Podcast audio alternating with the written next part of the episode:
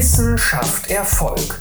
Der Innovationspodcast für Hamm, die Kreise Unna und Soest. Gefördert über Mittel der Europäischen Union und des Landes NRW. Einblick. Wissenschaft Erfolg heißt unser Projekt. Ich heiße Thorsten Wagner und mein Gast der heißt Markus Gringel. Er ist Mitglied der Geschäftsführung bei der IT-Firma Sekudos in Kamen.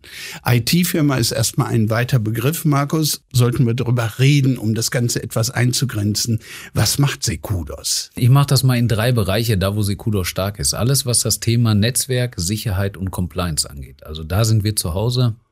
Da sind unsere Partner äh, zu Hause, da spielen unsere Produkte auf der Welle, äh, da gehen wir voll mit und das passt natürlich jetzt gerade auch so für andere vielleicht schlecht zu verstehen, aber für uns natürlich gut in die Corona-Krise.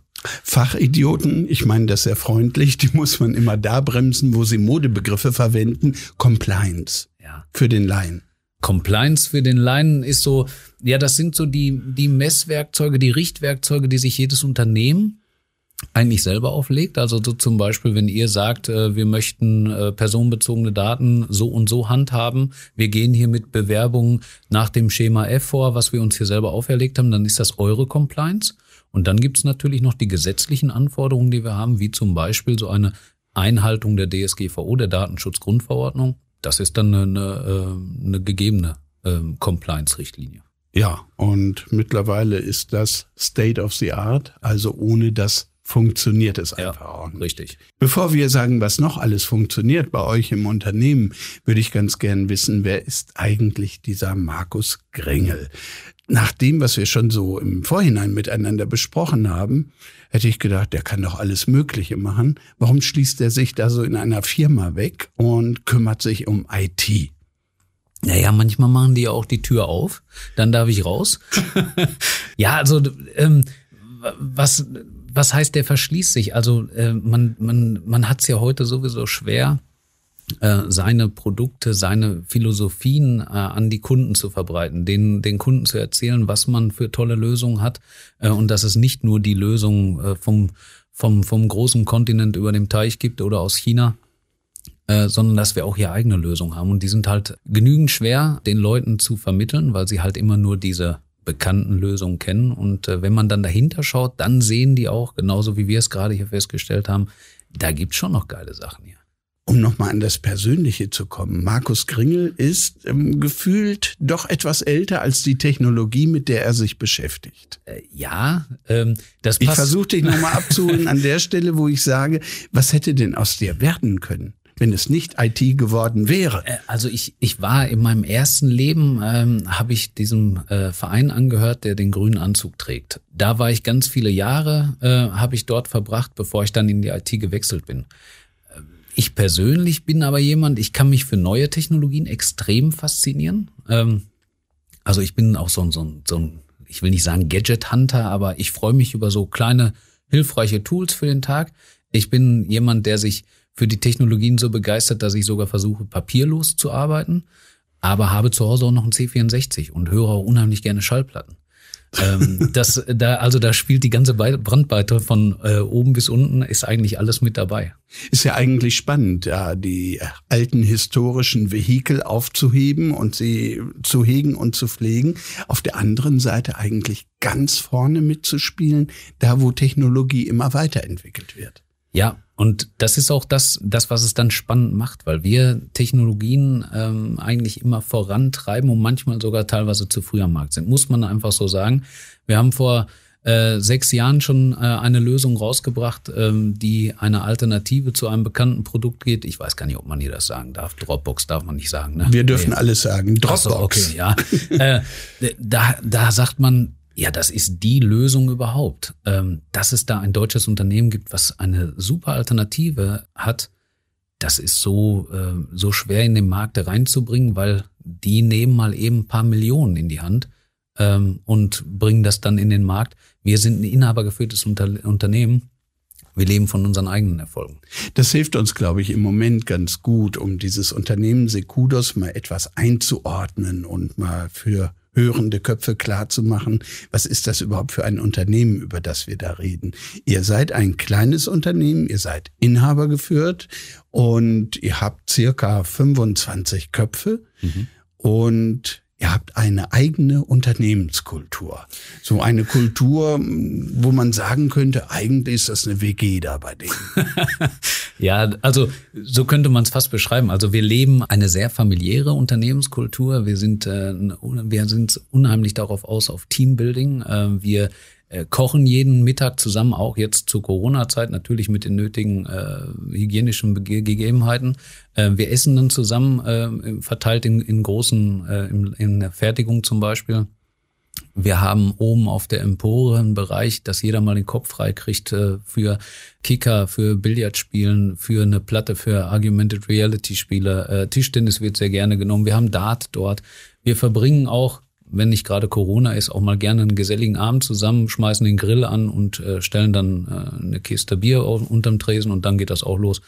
Das ist so das, wie wir das leben. Und trotzdem bringen wir Technologien nach draußen, die, äh, die wir weltweit verkaufen, wo Unternehmen dran sind, die 20 Mitarbeiter haben, aber auch 40.000. Das ist aber schon auch ein bisschen nerdig noch. Ähm, ich trage ja so auch eine Brille. Leben und Arbeiten so weit miteinander zu verbinden, dass die Grenzen eigentlich verschwimmen.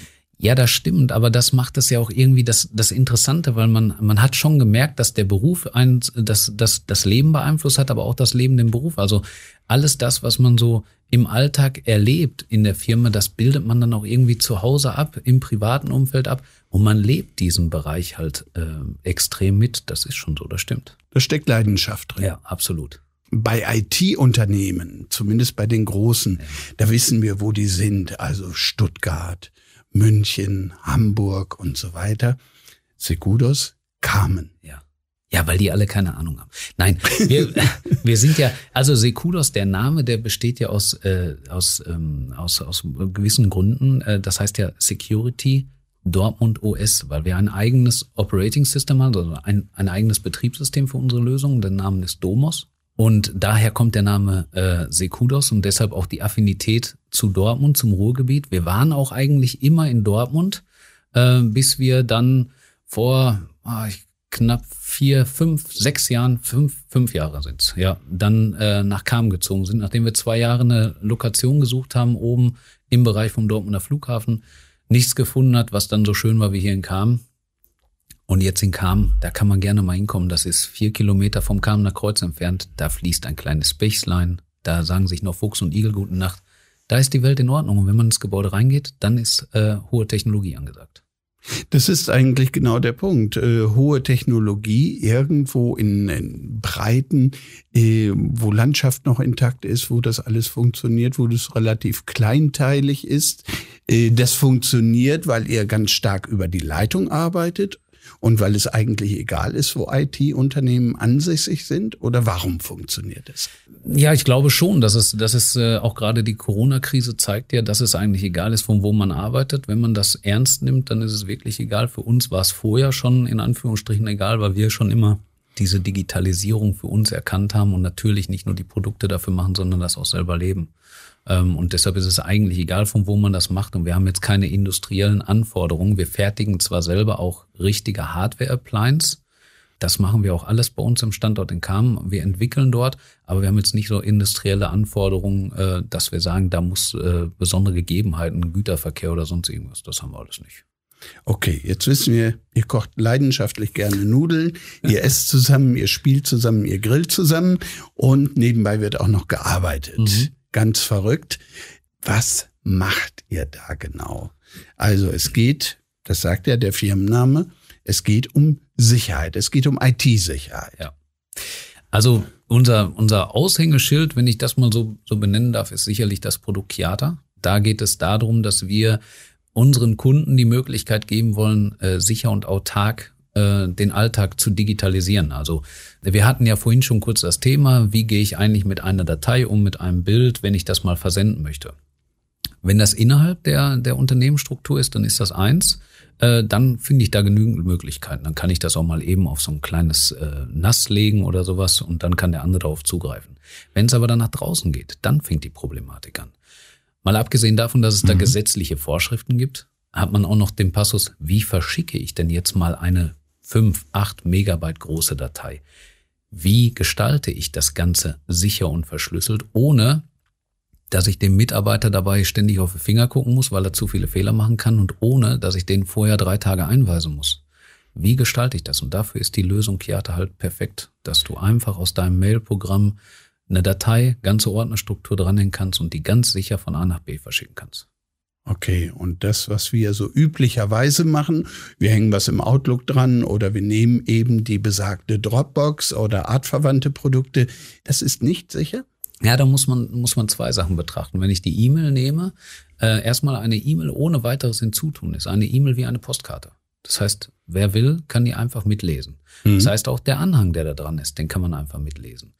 Wenn die Daten dann jetzt an mich zum Beispiel gesendet werden oder du schickst die nach äh, Lieschen Müller, dann verlassen die nicht nur dein Unternehmen und deine Netzwerkstruktur, sondern die landen ja auch dann auf irgendwelchen Servern. Da muss die Zugriffsmöglichkeit geklärt werden. Kommt dann nur Lieschen Müller dran oder wer kommt dann noch dran? Das heißt, das ist ein unheimlicher Aufwand, sowas sicher zu gestalten. Und da ist dann auch genau das Problem, dass man solche Lösungen schwerlich sicher kriegt, weil das müssen immer beide Seiten akzeptieren. Vielleicht machen wir einen kleinen Ausflug. Du hattest eben gesprochen von äh, gesetzlichen Vorgaben, die es da gibt. Mhm. Und sind wir da nicht doch wieder in diesem juristischen Nirvana unterwegs, wo es zwar Gesetze gibt, die und deren Einhaltung aber niemand kontrolliert, kaum kontrollieren kann. Also Wie stark ist die Waffe diese, diese Datenschutzgesetze? Da, so weit brauchen wir da noch nicht mal gehen. Also man muss sich gar nicht dem, dem ganzen Daten, der Datenschutzgrundverordnung komplett widmen. Das fängt schon an, dass man, dass es einfach untersagt ist, personenbezogene Daten in die Cloud zu legen. Und jetzt äh, lass uns darüber gerne unterhalten, wie du es schaffst, deine Bewerbungsunterlagen von dir persönlich an eine Firma zu senden, wenn das Ding 13, 15, 20 Megabyte groß ist. Selbst wenn du die technischen Möglichkeiten hast, das zu versenden, muss der es auch akzeptieren. Heute liegt ja die Gefahr mehr darin, Dateien zu empfangen. Weil vom Dateien senden habe ich als Unternehmen den Schaden, dass der Mitarbeiter mir Schaden zugefügt hat, ob bewusst oder unbewusst. Meine Daten sind erstmal raus, ohne dass ich jetzt unter Kontrolle habe, was damit passiert. Wenn ich aber Daten bekomme und der Mitarbeiter klickt einfach drauf und er glaubt, das ist eine vertrauenswürdige Adresse und er klickt da drauf und dann habe ich den Schaden, ja dann gute Nacht. Jetzt seid ihr ein ziemlich kleines Unternehmen. Ja. Und du sagst, wir haben aber auch Kunden, die haben 40.000 Mitarbeiter. Mhm. Wie fällt man denn in diesem ganzen Gewimmel von IT-Unternehmen als ein leistungsstarkes auf, dass sich solche Kunden angeln kann? Wie das, geht das? Ja, das ist genau das, wo du gerade gesagt hast, wenn die die Tür dann mal aufmachen und ich raus darf. Nein, also wenn wir dann mal rausgehen, äh, wir haben, wir haben ein, ein, ein Vertriebskonzept, dass wir das über Partner lösen. Also wir suchen uns starke IT-Systemhäuser, die tolle Kunden haben und dann gehen die dahin und sagen, hey, wie löst ihr das eigentlich mit eurem sicheren Datenaustausch? Dann sagen die Unternehmen, ja, hm, meistens kommt die gleiche Antwort wie du. Du gerade gesagt hast, dass die sagen, ja, geht per E-Mail oder FTP ist auch noch so eine gängige Lösung für größere Dateien. Und dann hakt man da richtig hinterher. Ne? Wie verschlüsselungsfähig ist das? Was sagt dann die DSGVO? Was sagt denn euer Betriebsrat? Wie kann man denn die Sicherheit dort gewährleisten, ohne großen Aufwand zu machen? Und dann kommen wir ins Spiel. Dann, äh, wenn einer die Tür aufgemacht hat, dann setze ich mich mit dem Popo dahin und dann sage ich, jetzt zeige ich euch mal, wie das gehen könnte. Und ja. da die Lösung nicht nur von der, von der Leistungsfähigkeit extrem äh, gut ist, sondern auch vom Pricing und vom Lizenzkonzept, können wir halt dann so Unternehmen äh, bedienen wie die Schwartauer Werke oder auch hier ganz örtlich angesehen, ganz neu bei uns im, im Kundenkreis Beta Eigenheim. Ja. Die machen dann zum Beispiel als Beta Eigenheim äh, darüber äh, die ganze Organisation für ihre Bauten, den Rechnungsversand, die äh, Kommunikation in den Projekten, den Empfang von Daten und so weiter. Das läuft dann alles über unsere Lösung Kiata, die bei dem Kunden läuft. Ihr habt aber auch eine Bank, die ist wahnsinnig weit entfernt von hier als ja. Kunden. Das ist so eine für Poser, glaube ich, wo man mal sagen kann, hey, die haben wir auch. Ja, die Bank von äh, Trinidad und Tobago, ja, ja. das stimmt. Äh, die, die haben wir auch. Wir haben auch noch, noch mehrere andere Banken, Universitäten, Kliniken etc. Aber das ist sicherlich, ähm, ich glaube, der weiteste Kunde, nein, der weiteste Kunde ist in den USA äh, was man gar nicht, äh, was man gar nicht ja geglaubt hätte, weil die haben ja eigentlich den Markt überhaupt. Also Ja. wenn man denen zuhört, dann haben die für alles die Lösung. Du musst nur fragen, dann sind die da. Und dass wir dort auch Kunden haben, das ist ja dann für uns auch ein tolles Ergebnis. Aber die Bank von Trinidad und Tobago ist sicherlich einer der weitesten, ja. Da war keine Dienstreise fällig. Das ist nochmal die Frage danach, wie vermarktet ihr das? Also ihr geht nicht durch jede Tür und sagt, holla, wir haben hier ein wunderbares Produkt, ich darf das gerade mal vorführen, sondern es funktioniert auf anderen Vertriebswegen. Ja, wir machen eigentlich, wir machen eigentlich drei Sachen. Also wir, wir, na klar gehen wir da marketingtechnisch raus auf den Social Media Kanälen, die für uns okay sind vom Thema Datenschutz. Also wir nutzen jetzt nicht so die, die, ähm, die, die man vielleicht mal ein bisschen hinterfragen sollte als Unternehmen. Äh, Also wir sind äh, vertreten auf Twitter, auf LinkedIn, auf, auf Xing und das war's. Wir haben keinen Facebook-Account und äh, keinen Instagram-Account. Das haben wir nicht, ähm, weil wir da auch nicht hinterstehen als Unternehmen. Das passt Ja. einfach nicht zu unserer Philosophie. Und auf diesen Kanälen gehen wir damit raus. Zweitens gehen wir natürlich damit raus, dass wir dann auch persönliche Kontakte dort, äh, dort starten bei diesen, ähm, bei diesen Einrichtungen. Aber wir haben natürlich dann auch unsere Partner, die wir ansprechen. Und die Partner, wenn die beim Kunden sind, wie zum Beispiel bei Schwartau oder äh, bei anderen Unternehmen, dann, ähm, dann gehen die da mit der Tür. Bieten die euch mit an. Genau, dann sagen die, schaut mal, habt ihr euch schon mal Gedanken gemacht, wie ihr sowas entlasten könnt? Netzwerkinfrastruktur, Sicherheit schaffen, digitale Souveränität, alles selber in der Hand haben, nicht abhängig von Cloud-Diensten und so weiter. Ja. Kiata, also du hattest eben Sekudos als Firmennamen erklärt. Kiata ist wie entstanden? Ähm, ja, also es gab mal früher eine sehr starke Affinität Richtung Asien. Und Ja. äh, Kiata, äh, der Name ist daraus äh, generiert, dass es aus dem Wort Qi ist für fließende Energie. Man, man kennt das ja hier, wo man ein Handy drauflegt, eben zum Aufladen ohne Kabel. Ne? Ja. Den, den Qi- Qi-Lader. äh, also Qi für fließende Energie und äh, ATA steht dann für At Time Arrival. Also fließende Energie, dass das, was du versendest, fließend bei dem Empfänger ankommt. Okay, das ist jetzt ein Produkt. Ihr seid 25 Leute. Wie viele unterschiedliche Produkte habt ihr am Start? Also wir haben auch, es sind noch zwei Kernteams, die es da gibt in, in unseren Gefilden. Also es gibt einmal den Secudos-Bereich, der sich um Softwareprodukte geht, um Software-Appliances, aber auch um Teil Hardware-Appliances mit eigenem Betriebssystem, mit eigener Recovery-Technologie, also sehr breit gefächert. Da gehören dann äh, Sparkassen zu, da gehören äh, extrem viele öffentliche Einrichtungen zu. Ähm, und wir haben dann noch eine Schwesterfirma, die Landitech, und die kümmern sich zum Beispiel um so ein richtiges Hardware-Business. Also die verkaufen ihre Appliances weltweit inklusive Software.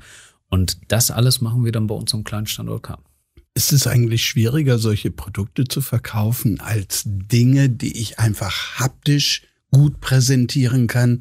Also, ich nehme mal den Unterschied der, der Software- oder auch Hardwareverkäufer, der sagt, "Hm, das hat da diese Funktionalität und so weiter. Und auf der anderen Seite der starke Autoverkäufer, der was Richtiges, Ordentliches dahinstellen kann und sagen kann, guck mal, fühl mal, setz dich mal rein, drück mal drauf. Ja. Ist doch ein ganz anderes Medium. Absolut, absolut. Ich glaube, da sind, also wir sind, wir sind- waren da schon vorher mit geprüft, weil ich sage immer zu, zu unseren Jungs sage ich immer, äh, dass eine ähm, ein Webinar die Königsklasse des Vertriebs ist, weil bei einem Webinar ist das ähnlich wie beim Podcast. Ich höre den anderen, aber meistens äh, früher habe ich ihn zumindest nicht gesehen. Das heißt, ich musste die Reaktion dann am Telefon fühlen. Äh, Ja. Wenn ich dem was vorgestellt habe, wenn ich ihm gesagt habe, schau mal, wie ihr den Prozess angeht, zum Beispiel eine Bewerbung empfangen, Gehaltsbescheinigung zu versenden, sicher mit Dateien umzugehen, dann habe ich immer nur die Reaktion entweder am Atmen erkannt oder an der Rückfrage. Wenn aber gar nichts kam, dann war schon schwierig. Heute, jetzt ist Corona, jetzt nutzen alle Kameras, die meisten zumindest. Äh, da ist das schon ein bisschen anders, aber ich gebe dir vollkommen recht. Bei unserer Schwesterfirma Landitech, da ist das ein, ein ganz anderes Business. Die haben dann wirklich so ein Gefühl wie beim Auto, ne? Die sagen, guck mal, ich habe hier eine Appliance, guck mal, da ist die und die CPU drin, der und Ja. der RAM, das und das sind die Performance-Werte. Na klar, das ist bei Software, muss man den Einsatzzweck und das Szenario bilden, damit der Kunde weiß, ah, dafür kann ich das nutzen und dann seinen Mehrwert daraus zieht. Du hast gerade gesagt, Corona hat uns da was gebracht, indem wir mittlerweile Videokonferenzen abhalten, ähnliche Dinge machen. Was meinst du aus deiner äh, Business-Einschätzung? Wird das bleiben? Werden wir künftig, auch nach Corona, sehr stark Videokonferieren und werden wir diese Reise, Geschäftsreisethemen, werden wir die weitestgehend verbannen? Äh, ja, bin ich fest von überzeugt, obwohl ich jemand bin, ähm, der vor Corona äh, zwei, drei Tage die Woche eigentlich zum Leidwesen meiner Frau, habe ich zumindest gedacht, äh, der, der dadurch die, der dadurch äh, durch die Welt gereist ist, äh, was äh, Deutschland, Europa, aber auch Asien und Amerika anging. Und jetzt durch Corona ist es genauso, wie du sagst, dann haben wir diese, hm, ja, dieses Nicht mehr Reisen, dieses Nicht mehr vor Ort sein, dieses Nicht mehr Treffen. Man kriegt ein anderes Gefühl und ich glaube, die Leute gewöhnen sich schnell daran, äh, weil es ist natürlich auch ja flexibel und auch sehr bequem. Ich, es ist auch effizienter, ja, oder? absolut, absolut. Meine Frau sagt heute, hm, Vielleicht äh, hat uns das äh, ein ganz schönes Stück verändert, auch bei uns, so in der in der in der äh, privaten Wahrnehmung, weil ich halt vorher immer drei Tage, vier Tage unterwegs war. Du sitzt häufiger auf dem Sofa und störst. Ja, genau, das ist es auch, glaube ich. Also von zu Hause arbeiten äh, ist, da bin ich schwerlich der Typ für, weil mir fehlt dann halt ja. dieser Team, diese Teamumgebung. Und für meine Frau bedeutet das, sie kann halt nicht so agieren, wie sie will. Wenn sie zu Hause ist äh, und ähm, nicht arbeiten muss, dann kann sie halt nicht so agieren und das schränkt sie ein und deshalb sagt sie, hm, mhm. wie ist denn das jetzt mit den Dienstreisen? Muss ja nicht so häufig sein wie vorher, aber wenn, dann ist ja auch gut. Bleiben wir doch einen Augenblick bei dem, was wir im Moment ganz besonders erleben. Digitalisierung ist da ein Stichwort. Wir reden schon so ewig lange in Deutschland über die Digitalisierung und wir stellen immer wieder fest, dass wir da von den vorderen Plätzen keinen belegen, dass wir wirklich noch äh, große Differenzen haben zu denen, die Digitalisierung gut umgesetzt haben. Das muss sich doch Fuchsteufelswild machen. Da geht ein ITler doch die Wände hoch. Ja, Absolut, weil ich, also für mich äh, war das so ein, so ein ausschlaggebender Punkt, als ich erfahren habe mit den Corona-Testergebnissen, dass die zum größten Teil per Fax geschickt wurden. Ich war vorher immer der Auffassung, Mensch, was können wir froh sein, in so einem tollen Land wie Deutschland zu leben, was sich so um das Thema ja neue Prozesse, neue Technologien kümmert, Geld investiert, dass wir das machen können. Als ich erfahren habe, dass die Corona-Testergebnisse per Fax geschickt wurden, ich habe nicht die Hände mit, ich habe gedacht, jetzt ist, ach Mensch, geht's den anderen gut. Übertrieben. Also, äh, das, das, diese ganze Fax-Thematik, dass wir da zum Beispiel, das ist für mich so ein Synonym für fehlende Digitalisierung. Bevor wir mal überhaupt über das Thema Internetanbindung und sowas, da gibt's auch genug Geschichten zu erzählen, auch bei uns. Und hier in dem Städtchen kam, äh, muss man schon sagen, ist das sehr traurig, die Internetanbindung, aber das lassen wir mal lieber beiseite. Na, da gibt es zumindest Wirtschaftsförderer, die sich mittlerweile tief reinknien. Ja, das stimmt. Äh, allerdings nur bis auf der anderen Seite von unserem kleinen äh, Mühlbach, äh, weil auf dem, auf der anderen Seite kommen dann, kommt dann Glasfaser an. Ich könnte jetzt böse sagen, doch der falsche Standort. Ah, ich hätte die andere Seite, die andere Seite hätten wir uns nochmal angucken sollen. Aber äh, das Fax, zurückzukommen zum Fax, das ist für mich eigentlich das Ausschlaggebende, wo, wo, wo man sieht, wie hart eigentlich, äh, wie hart es hier krankt an der Digitalisierung, dass wir heute immer noch diese mhm. Fax-Thematik haben und dass wir davon auch schwerlich loslassen können in öffentlichen Einrichtungen, in Schulen äh, und sowas, das ist ganz traurig. Es gibt dieses geflügelte Wort, äh, jede Krise birgt auch eine Chance. Hast du den Eindruck, dass wir gerade lernen, Digitalisierung zu beschleunigen, die Dinge zu verändern und das, was wir digital erleben, dann auch zu professionalisieren und endlich nach vorne zu kommen? Also ich glaube schon, dass viele Prozesse jetzt angestoßen werden, die aber vielleicht, also wenn man sich jetzt gerade das Thema so Förderung angeht für Digitalisierungsmaßnahmen, da sind unsere Produkte natürlich auch bestens für geeignet. Und man kann sich die fördern lassen, aber der Aufwand dahinter, sich das Ganze fördern zu lassen, wird dann vom Staat schon ähm, ja schon sehr bürokratisch gehandelt. Ja? Und deshalb glaube ich, ja, es wäre eine Chance für viele Unternehmen, aber es ist dann auch für die Unternehmen überfordernd, ähm, weil viele haben davor auch Angst, diese Prozesse anzugehen. Sie, sie meinen, das kostet immer extrem viel Geld.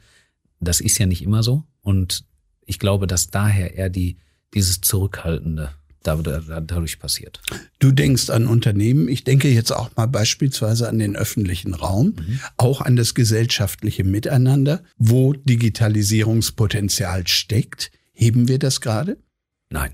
Ich, also ich glaube, dass wir momentan auch so ein bisschen uns in so einem Hamsterrad befinden, weil äh, wir mit den mit dem mit der ganzen drumherum Geschichte um Corona mit Testen, mit Lockdown, mit Geschäften schließen so stark beschäftigt sind, dass wir die neuen Technologien leider immer noch vernachlässigen.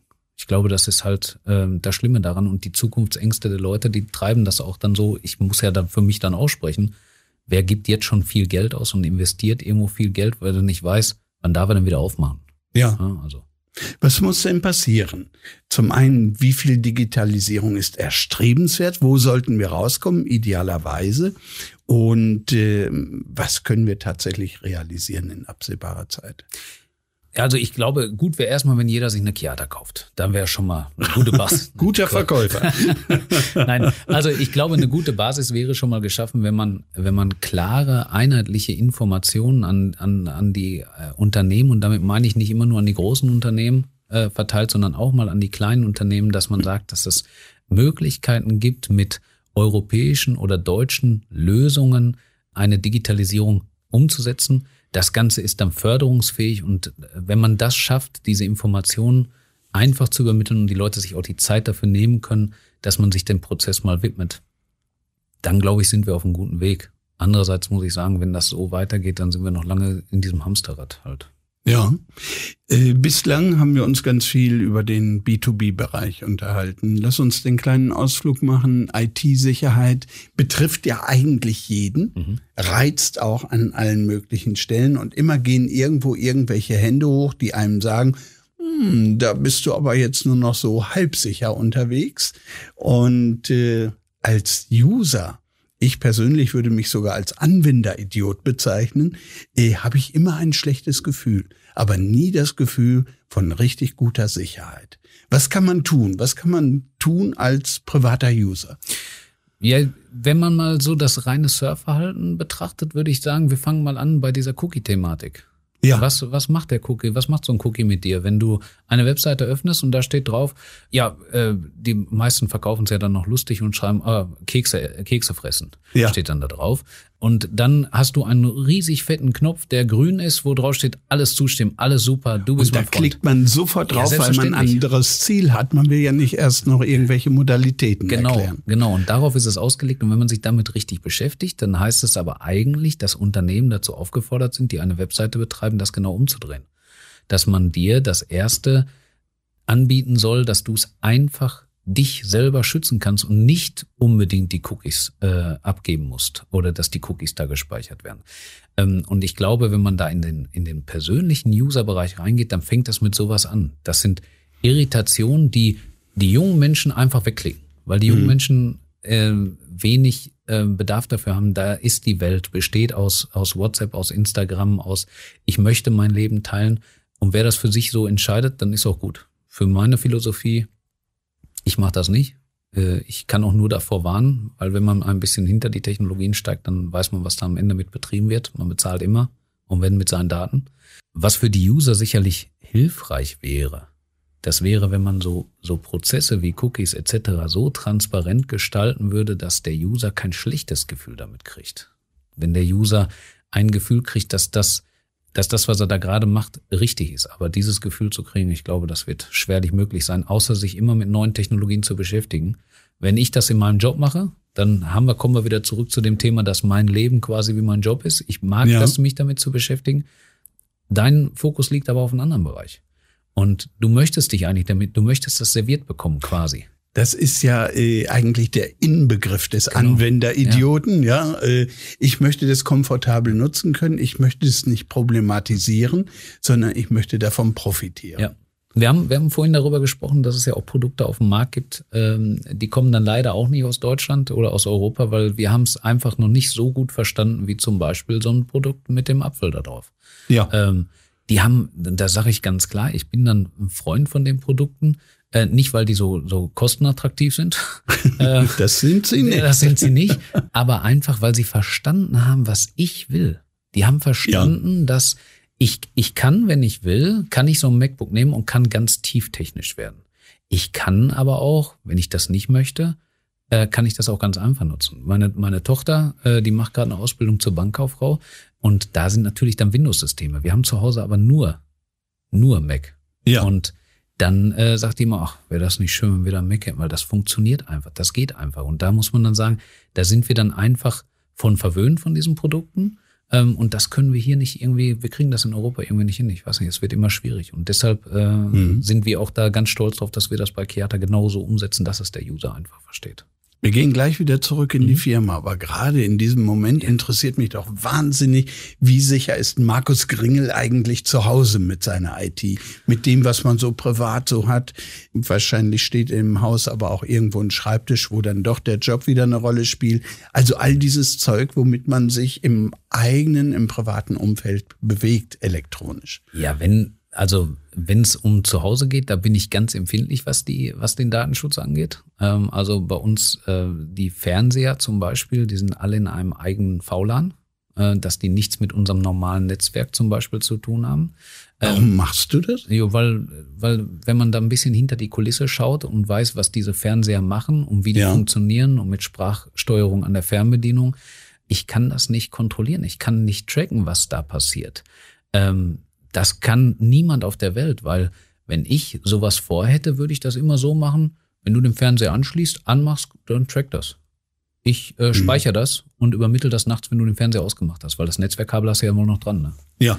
Und ja. Äh, da sage ich, da sind so Sachen, ich trenne die Netzwerkbereiche.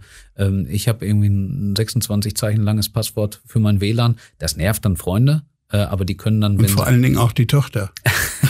nee, der habe ich einen Zettel gegeben, die kann das dann mit einem QR-Code an ihre Freunde abgeben. Okay. Äh, also das geht da schon ganz einfach, aber zu Hause ist eigentlich alles in Anführungsstrichen veräppelt, äh, weil es halt die Produkte sind, weil es die Produkte sind, die einfach zu nutzen sind, die aber auch von der Sicherheitsstufe her, auch für mich als ITler zumindest das so aussagen, ne? die nicht Geschäft machen mit Datenverkauf. Äh, ja. Wir hatten gesprochen übers Internet auch das Internet zu Hause. Ich kann hm. mich erinnern, äh, mm. du hast da basteln lassen. ja, ja ich, ich musste, ich musste. Ähm, also da, da ist es dann wieder für die Digitalisierung und den äh, Breitbandausbau. Ich wohne in Dortmund-Wickede. Das ist, äh, wer das nicht kennt, das ist ein Vorort äh, von Dortmund, der gehört zu Brakel. Das ist eine der größten Regionen von Dortmund zu, zum Vorortbereich. Und es ist sage und schreibe so, dass bei mir in diesem Vorort, der nicht klein ist, äh, sage und schreibe 10 Mbit Geschwindigkeit ankommen. Und jetzt kommt der absolute Knaller 0,5 Mbit Upstream. Das heißt, von zu Hause für mich als ITler arbeiten unmöglich. Mhm. Ich kann gar keine Videokonferenz machen. Da jegliche Versuche bei den großen Anbietern gescheitert sind, da irgendwas zu lösen, musste ich mir dann selber helfen und habe dann eine LTE-Antenne aufs Dach bauen lassen und damit habe ich dann jetzt genügend Internet und jetzt kann ich auch ordentlich von zu Hause arbeiten. So, ein Papa ist der Blender zu Hause, die Tochter sitzt da mit offenem Mund und sagt, der Kerl kennt alles, er nervt auch mitunter sicher damit. ja, obwohl, da war sie, glaube ich, ganz dankbar, weil jetzt durch, durch das Homeschooling, sie ist ja, wie gesagt, sie ist in der, äh, war jetzt in der Berufsschule äh, und dann haben die Homeschooling gemacht und da waren die ersten drei, vier Tage, waren da der absolute Horror weil sie hat nichts ja. gehört durch diese schlechte Internetanbindung. Kamera war gar nicht von zu reden. Äh, sie konnte auch nicht richtig sprechen, bis meine Frau dann gesagt hat, das geht so nicht, mach. Und dann äh, hat Papa gemacht und äh, jetzt ist sie ganz glücklich. Jetzt äh, ist auch das Internet entsprechend schnell genug dafür. Papa ist ein ganz cooler und Markus Gringel ist ganz vorne. Jetzt gehen wir wieder rüber in die Firma. Und äh, der ist so lange ganz weit vorne, wie sich seine Produkte gut verkaufen lassen. Mhm. Welche Halbwertszeit haben die bei diesem rasanten Tempo, was wir in der technologischen Entwicklung haben? Ja, das ist ja genau das, glaube ich, da wo das Nerdige dann durchkommt. Ähm, und da fängt es dann an, tief in die Bereiche reinzugehen und da sich reinzudenken, was will der User morgen denn eigentlich machen?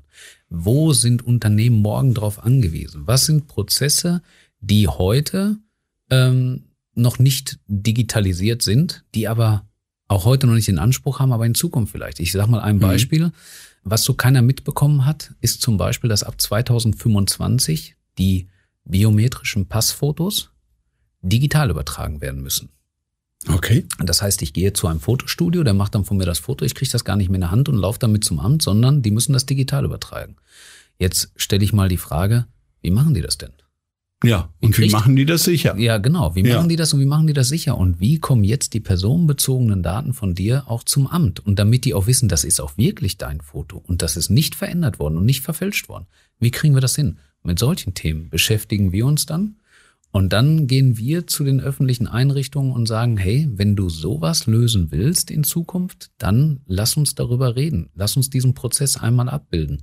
Lass mhm. uns mal schauen, wie wir das gewährleisten könnten mit unserer Lösung. Wie funktioniert das? Wie habt ihr da das Ohr am Gleis, die Nase im Markt, äh, so dass ihr wirklich merkt, ah, da kommen neue Bedarfe, da müssen wir uns reinhängen? Ja, ich glaube, das ist genau das, was wir eingangs hatten, dass man, dass das Leben mit dem Job so verzahnt ist und durch diesen Teamgeist, wir sitzen dann auch viel zusammen und unterhalten uns über die Themen, die der ein oder andere in den Nachrichten gelesen hat, die er gehört hat.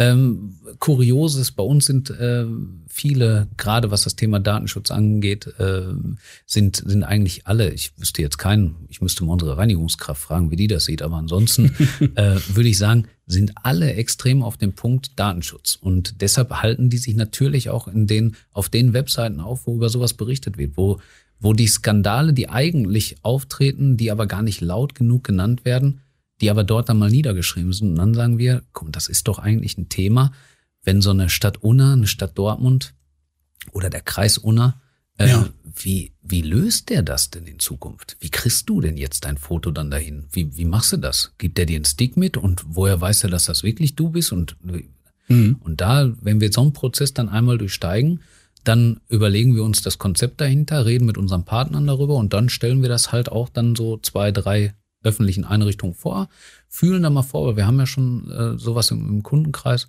und dann sagen wir, wäre das sowas? Und wenn das dann passt, dann machen wir da schnell den, die Produkterweiterung raus.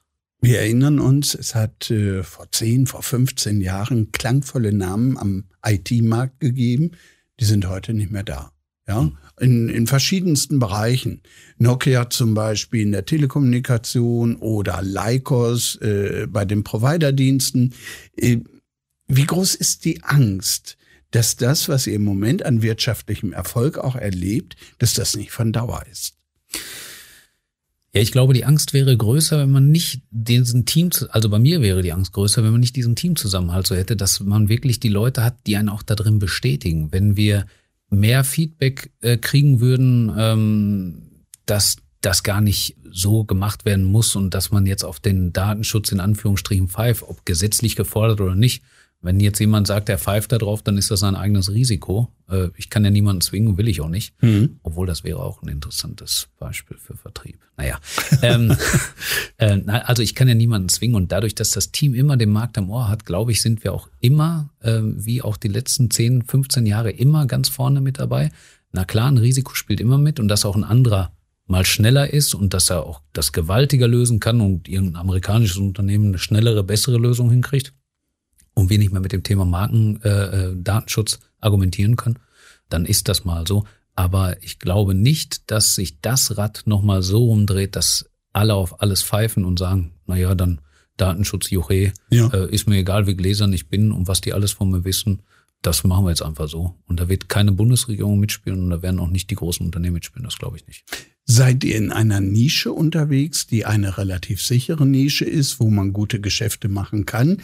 Oder seid ihr von Unternehmen her so angelegt, dass ihr auf Wachstum programmiert seid und da auch wirklich neues Geschäft kommen muss? Chiata ist sicherlich ein Produkt, was beide Seiten abdeckt. Das wird zum Mainstream werden, solange die Digitalisierung noch so den Hype erlebt, wie es jetzt ist und wir dann mal endlich aus dem Knick kommen. Ähm, aber Aktuell ist es halt immer ein Thema, wo man den Kunden für aufbereiten muss. Wenn er einmal das Verständnis hat, dann, dann kommen wir aus dieser Nische raus, weil dann versteht er, ah, ich kann ja da ja noch viel mehr mitmachen.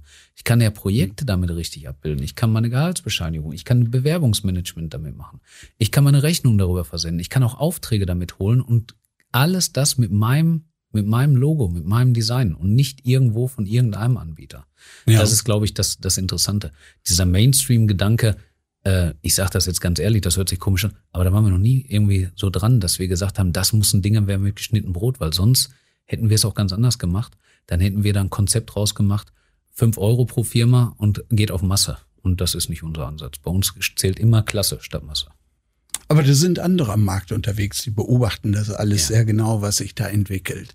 Wie oft hat schon einer an der Tür geklopft und gesagt, tolles Ding, was ihr da macht, kaufe ich. Die ganze Bude. Ja, das, das, das hat es in der Tat schon mal gegeben, aber da bin ich natürlich sehr stolz, dass wir dann inhabergeführtes Unternehmen sind und wir auch so eine, eine, ein, ein enges Team sind, weil das ist tatsächlich, die Angst ist größer äh, als, äh, als zu, zu scheitern mit dem Produkt. Die Angst ist größer, als unter irgendeinem Konzern in Anführungsstrichen dienen zu müssen und dann nicht mehr Herr zu sein, selber Technologien zu entwickeln, sondern immer zu warten, bis irgendjemand von oben drei Monate später sagt, jetzt aber los und dafür habt ihr jetzt eine Woche Zeit. Mhm. Die Angst ist deutlich größer und deshalb bin ich da stolz, dass äh, unser Geschäftsführer, der Klaus Reborn, da immer noch genau diesen Weg geht und sagt, wir machen das hier alles äh, in eigener Hand. Und da entwickelt sich bei mir gerade noch eine andere Vorstellung. Also die eine ist ja seriös anzuklopfen und zu sagen, verkauft ihr, dann übernehme ich das hier. Die andere ist ja, ich kopiere den Rums gerade und mache ein eigenes Produkt draus. Wie sicher seid ihr da? IT-Sicherheit mal ganz anders. Ja, also ich glaube, da ist ja niemand, niemand vorgeschützt auf der Welt, dass wenn jemand das will, das andere Produkt zu, zu kopieren, wenn er es bösartig macht und einfach nur, nur den Code kopieren würde oder die Technologie dann kopieren würde, äh, Mitarbeiter abwerben, äh, was bei uns schwerlich möglich ist, glaube ich, weil ich weiß, wo die alle wohnen. Das macht ja keiner von denen. äh, aber jetzt, das klingt wie eine Drohung. ja, den, den, den Code oder das Produkt zu kopieren, ja, aber genau das ist ja das, was dann das Wichtige ist, dass man immer seiner Zeit voraus ist, dass wir jetzt schon wissen, was wir in einem halben Jahr rausbringen wollen, dass wir jetzt planen, was ist 2022 eigentlich das Hype-Thema, wenn Corona da mhm. ist und wenn Corona nicht mehr da ist. Gutes Teasing. Wir mhm. kommen so langsam in die Schlussrunde. Und äh, da gucken wir mal in Richtung Zukunft, weil mich natürlich interessiert, was habt ihr noch nicht erfunden? Was hat der Markt noch nicht erfunden? Was ist noch nicht da, wird aber nach deiner persönlichen Einschätzung in Zukunft eine große Rolle im Bereich der IT spielen? Hast du da Fantasien? Ja, ich, ich glaube, dass, also so weh es mir eigentlich auch tut, weil so ein bisschen ist das auch mit Angst belastet, glaube ich, dass das Thema künstliche Intelligenz, glaube ich, extrem voranschreiten wird. Extrem. Ja. Ähm, ich habe da nicht jetzt Ängste, dass ich nachts nicht schlafen kann, aber das ist immer so, man muss immer zwei Seiten der Medaille betrachten. Es gibt eine gute Seite an, an künstlicher Intelligenz, die hilft Menschen, die hilft mir im Alltag. Ähm, ob das die Sprachsteuerung von meinem Handy ist, so Kleinigkeiten, ob das äh, die, die tolle Apple Watch oder Smartwatch ist, die, die mir tolle äh, Funktionen da bietet. Aber die kann natürlich auch ganz anders äh, ausgenutzt werden, um nicht nur Daten abzugreifen, sondern um ganze Völker, Länder äh, in eine Richtung zu drehen.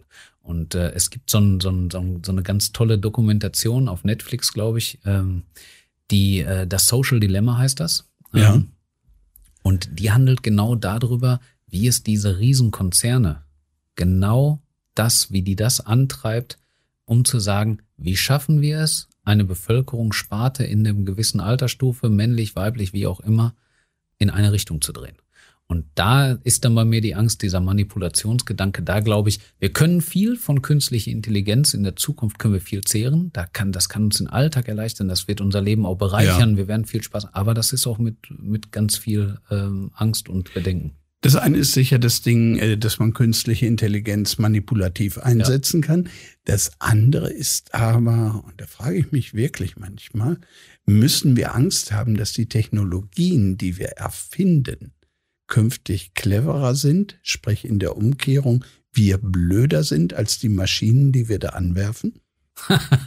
ja, das, ähm, also das, das äh, kommt natürlich dann noch hinzu, dass, dass Leute dann fürchten müssten um ihren Job, äh, weil man sagt, äh, das kann ja jetzt die Maschine viel besser. Auch da, ich bin ja so ein Filmfan, ne? Also Film und Musik ist so meins. Äh, bei Film gibt es so, so, so, so ein paar Filme, so auch aus den 80ern, 90ern, Demolition Man mit Sylvester Stallone jetzt kein Vorzeigeknaller, ne? Also nicht, wo ja. man sagen kann, den musst du gesehen haben. Deshalb. Aber wenn man sowas zum Beispiel sich anschaut, dann sieht man, dass der im einen Auto sitzt, was autonom fährt. Ja. Da haben viele andere auch schon das gemacht. Aber dann bekommt er einen Strafzettel. Das Lustige daran ist, alles ist autonom, alles ist digital. Die haben ja noch nicht mal Toilettenpapier. Er hat ja die drei Muscheln. Aber, aber wenn er zu schnell fährt, dann kommt das Ticket aus dem Drucker in der Mittelkonsole.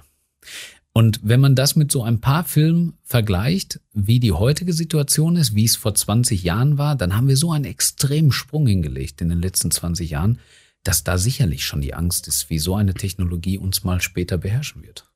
Markus Kringel, wir haben jetzt vieles kennengelernt über die Firma Sekudos, mhm. über das, was ihr dort treibt, über ja. Kiata. Wir haben kleine Ausflüge unternommen. Äh, man könnte noch über so wahnsinnig vieles reden. Ja. Zum Schluss, werde ich aber mal ganz banal Hm. und frage dich, was ist eigentlich dein Lieblings-Analogprodukt, was du immer noch hegst und pflegst, bei aller Leidenschaft für Digitales und für IT?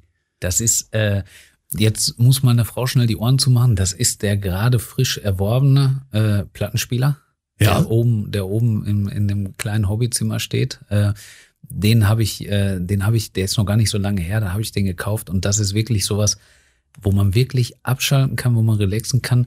Das Nervige ist, die neuen Schallplatten haben immer nur so zwei, drei Lieder auf einer Seite und dann muss man die wieder drehen. Das heißt, dann muss man wieder aufstehen und dieser ganze Stress. Aber das ist eigentlich dieser schöne analoge Prozess.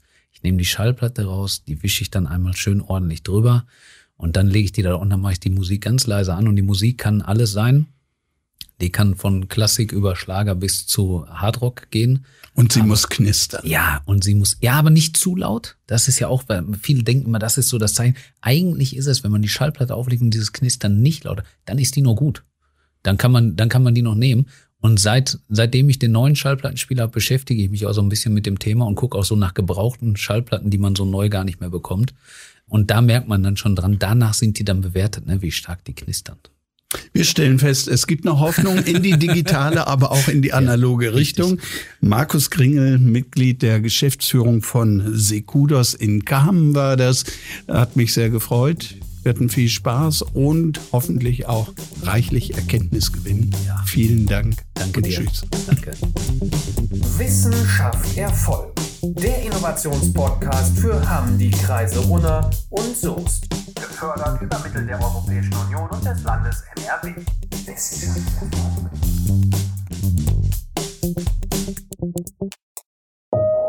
Diese Folge wurde produziert von Murmel Productions.